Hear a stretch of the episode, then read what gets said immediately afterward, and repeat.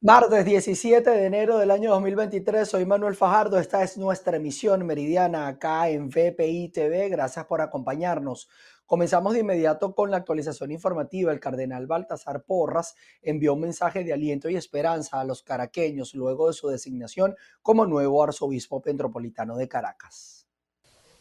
El cardenal Baltasar Porras se convierte en el arzobispo metropolitano de Caracas número 16 Cardenal, ¿cuáles son las nuevas acciones que tomará desde su cargo? Bueno, en primer lugar el agradecimiento pues al Papa por esta, esta deferencia y esta responsabilidad que la comparto con todos mis colaboradores y en este periodo de cuatro años y medio de administrador apostólico habíamos comenzado con una serie de acciones que requieren ahora este, recapitularse.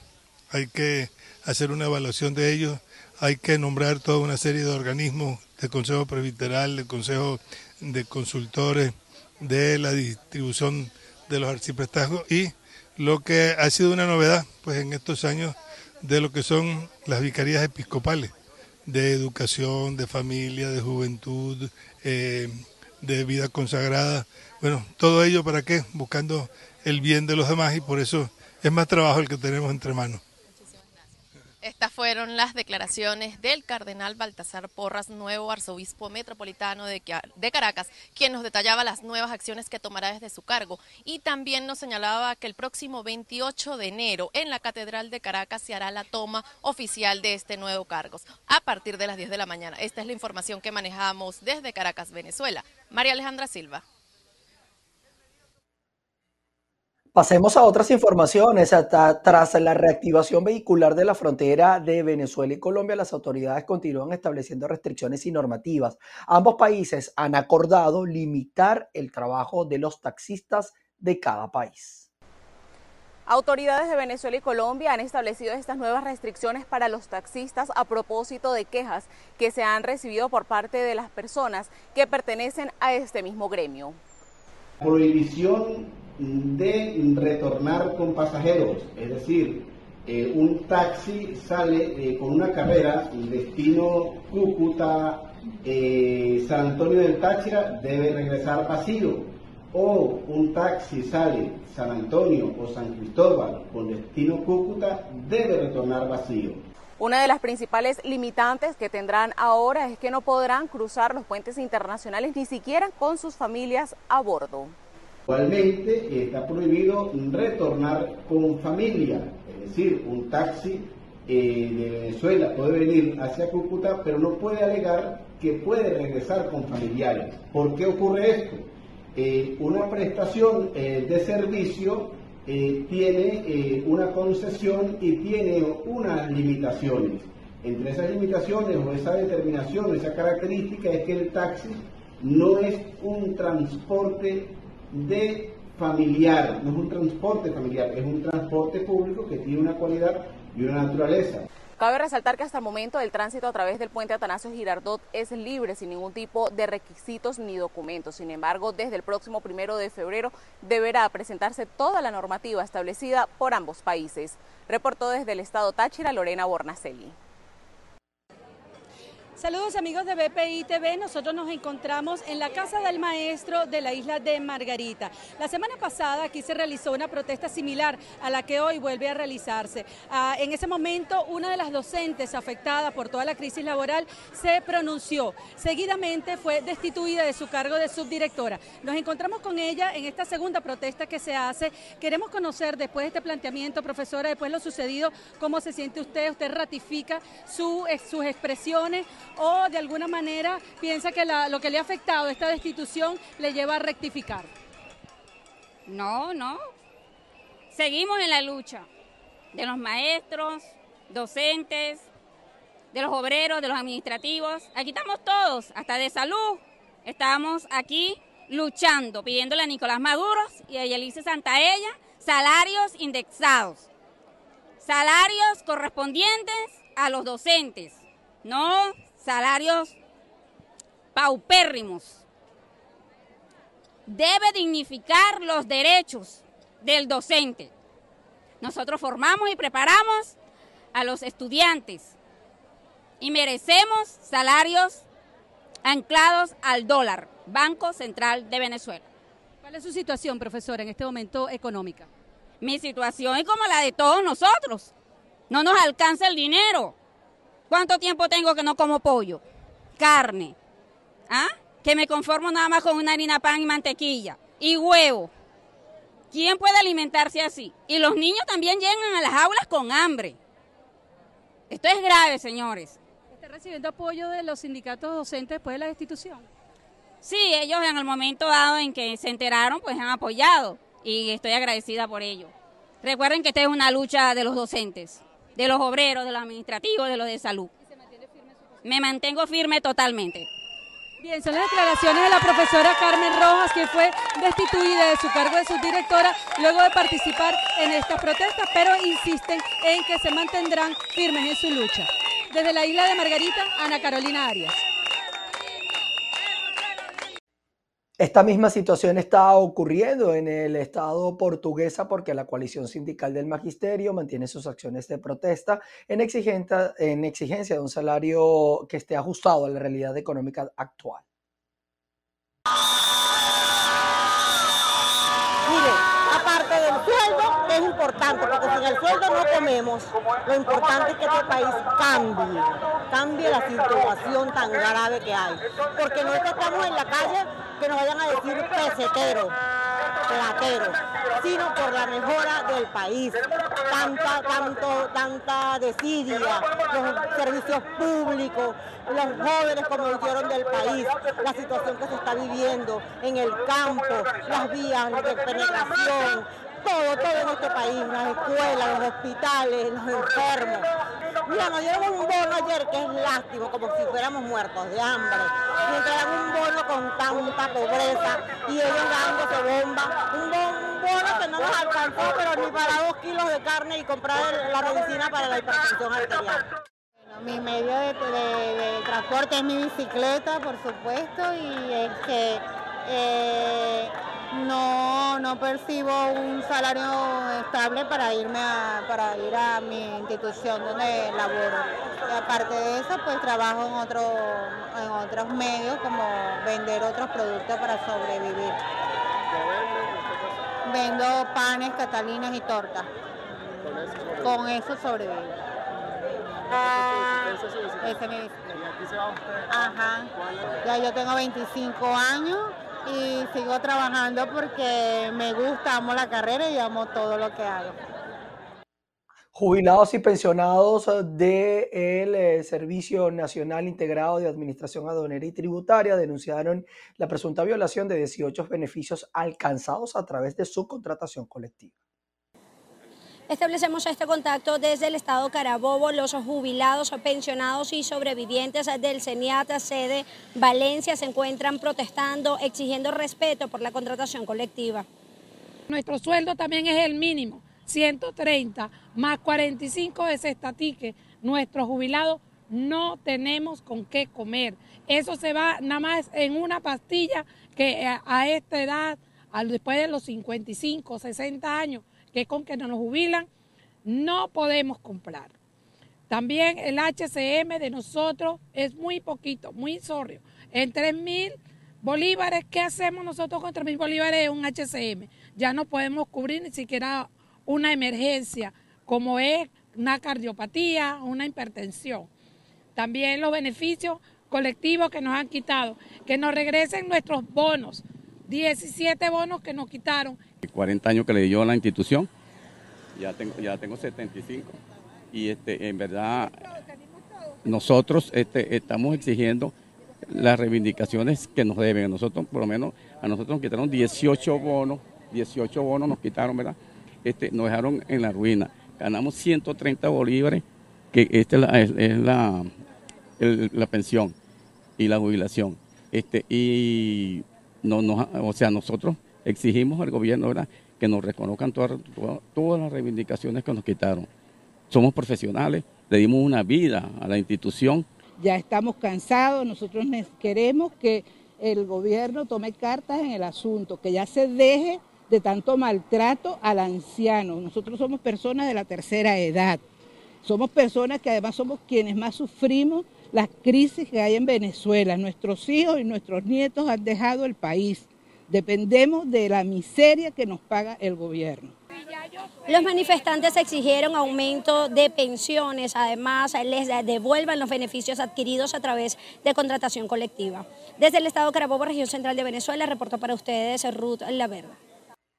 Nos vamos hasta el estado Trujillo. El representante de la diócesis, Monseñor José Trinidad Fernández, hizo un llamado de atención a la administración de Nicolás Maduro para que busque alternativas y cumplir con las remuneraciones pendientes a los trabajadores. Saludos, hacemos este contacto desde el estado Trujillo. A propósito de lo que ocurre en Venezuela con referente a lo que ha sido las protestas por parte del gremio docente y también de trabajadores de la administración pública, vamos a escuchar la opinión referente a este tema por parte de la autoridad católica de la diócesis de Trujillo. A todos los venezolanos nos devuelva la alegría y la esperanza a través de la búsqueda de consensos que permitan convivir y el establecer espacios para que eh, los distintos gremios, los distintos trabajadores, tanto de la salud, el sector educativo eh, y todos los que de una manera u otra trabajan en, el país por, por hacer que eh, el progreso sea lo que nos identifique y nos haga encontrar pues esa realidad que eh, la sociedad venezolana puede mejorar en este ámbito, si se quiere, la tarea es de todos, pero la llamada es al sector eh, político, eh, ya que este es un año electoral, que busquen alternativas que permitan tener al ciudadano como el sujeto al cual tenemos que acompañar. El pueblo es el sujeto de esta historia, de este país. A ello nos debemos. El pueblo es quien elige a los gobernantes. El pueblo es el que se beneficia de todos y cada uno de los gremios. Por ello, en esta situación del inicio de año en la que hemos visto la protesta de los educadores, no es otra cosa, sino más que eh, sentarnos a encontrar salidas y propuestas que permitan a los venezolanos encontrar esa paz que tanto necesitamos, ya que en, en Trujillo vamos a celebrar Nuestra Señora de la Paz, le vamos a pedir a ella que haya caminos de entendimiento. Y la paz viene producto de la justicia, del bien que estamos llamados a hacer. Estas palabras de exhorto que realiza el representante de la Iglesia Católica en el Estado Trujillo llama a la reflexión al Ejecutivo Nacional para brindar una mejor calidad de vida a todas estas personas que prestan sus servicios en la educación y también a los trabajadores de la administración pública y por supuesto la calidad de vida del venezolano. Es la información que tenemos desde el Estado Trujillo, les reportó Mayra Linares. Los habitantes de diferentes comunidades protestaron reclamando agua por tuberías, esto en el estado Lara. Además, reclaman que la hidrológica regional no resuelve esta problemática. Bueno, nosotros llevamos agravado, agravado la situación seis meses, pero el mes de diciembre fue un mes catastrófico y lo que va de año es peor porque no, no nos ha llegado el agua. La hidrológica hemos tenido contacto con el ingeniero Tomás, con el ingeniero Briseño, con Janet, con toda esa gente, y dicen que el problema eh, es un problema técnico y es un problema de los motores. Y tiene que ser porque hay agua y hay unos sectores que llegan a la parte de abajo, pero a nosotros que estamos en la parte alta no nos llega. La comunidad de San Francisco, Santa Isabela, Luis Hurtado, la parte del suroeste de la Caruceña, la misma gente del centro de San Vicente y, y peor la gente de Bobares, estamos padeciendo con este grave problema. En general, toda la ciudad de Barquisimeto.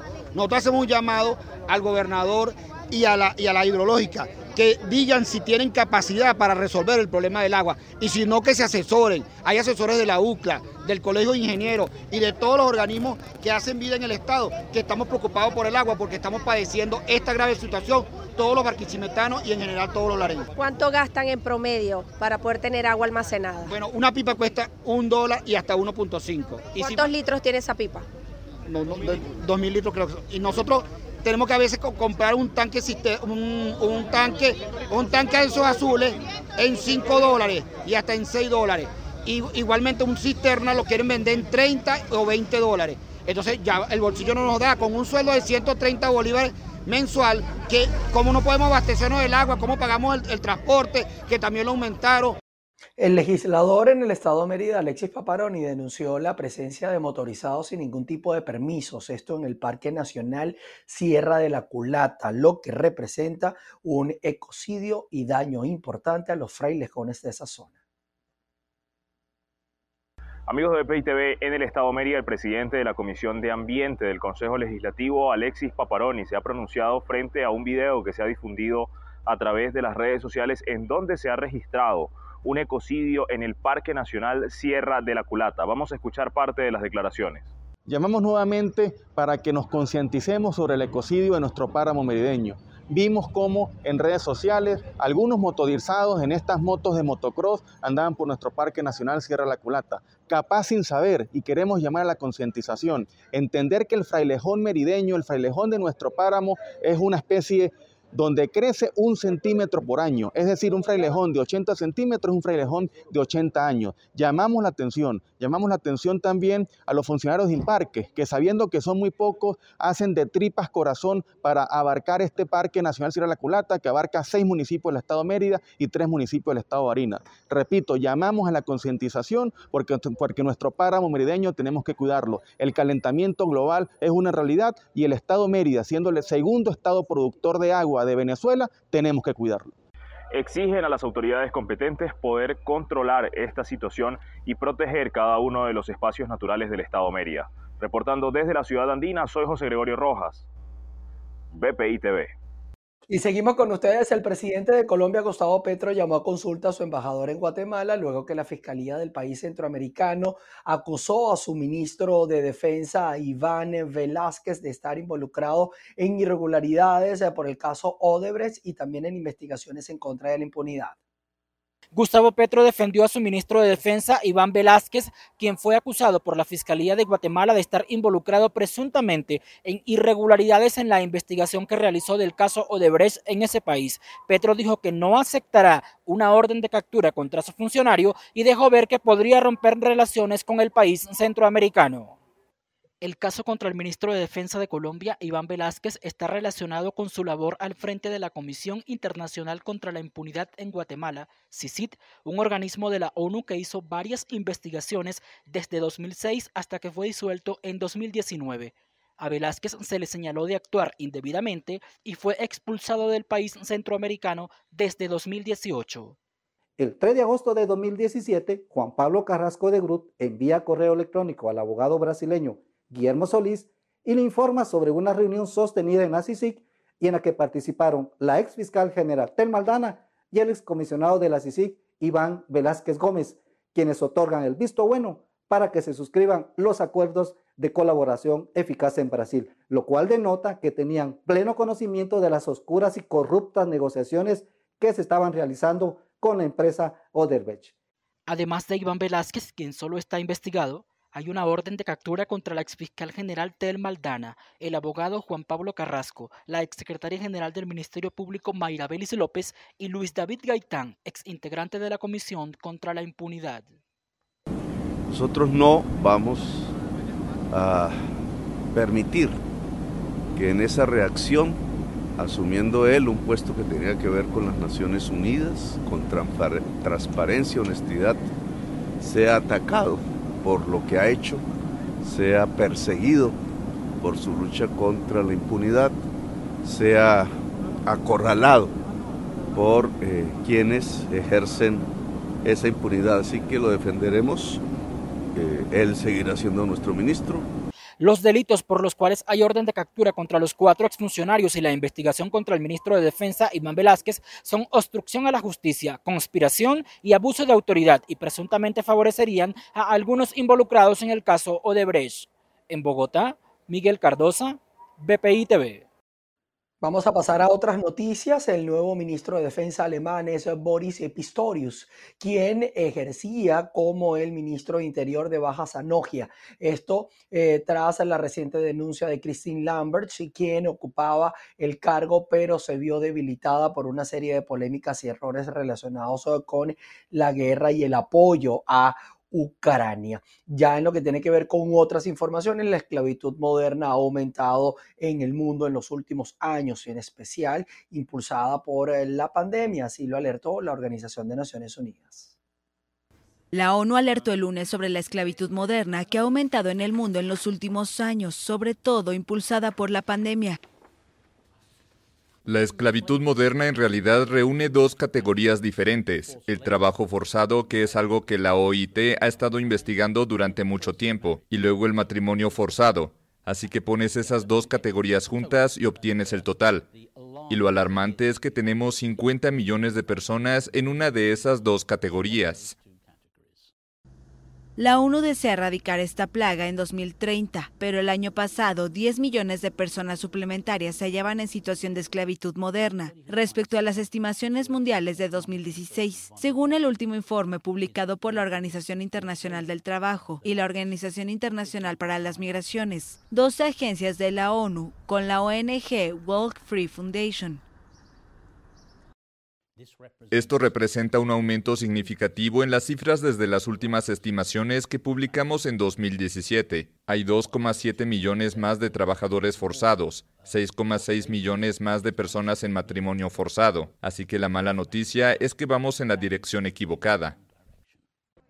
Las mujeres y las niñas representan más de los dos tercios de las personas forzadas al matrimonio y cerca de cuatro de cada cinco son personas en situación de explotación sexual comercial, según el informe.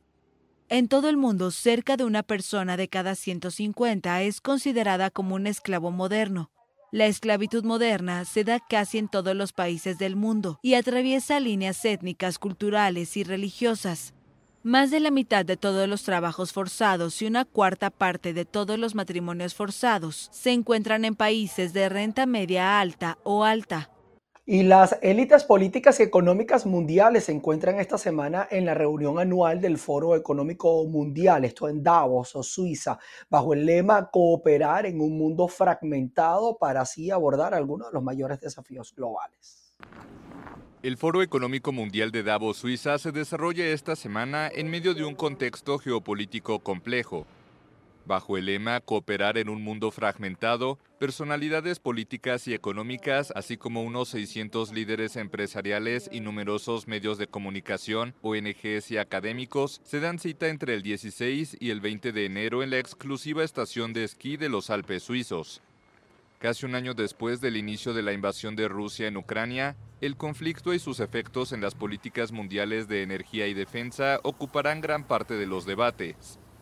Aunque los rusos están ausentes por segundo año consecutivo, se espera la presencia de una importante delegación ucraniana en Suiza, Un año de desastre en Ucrania y es por eso que nuestra principal prioridad es detener esta guerra sin sentido.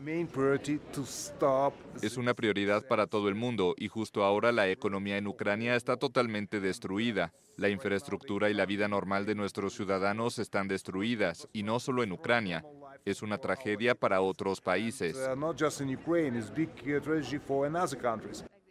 La ONG Oxfam presentó una propuesta para reducir a la mitad el número de multimillonarios de aquí a 2030, por medio de mayores impuestos y políticas para hacer un mundo más igualitario.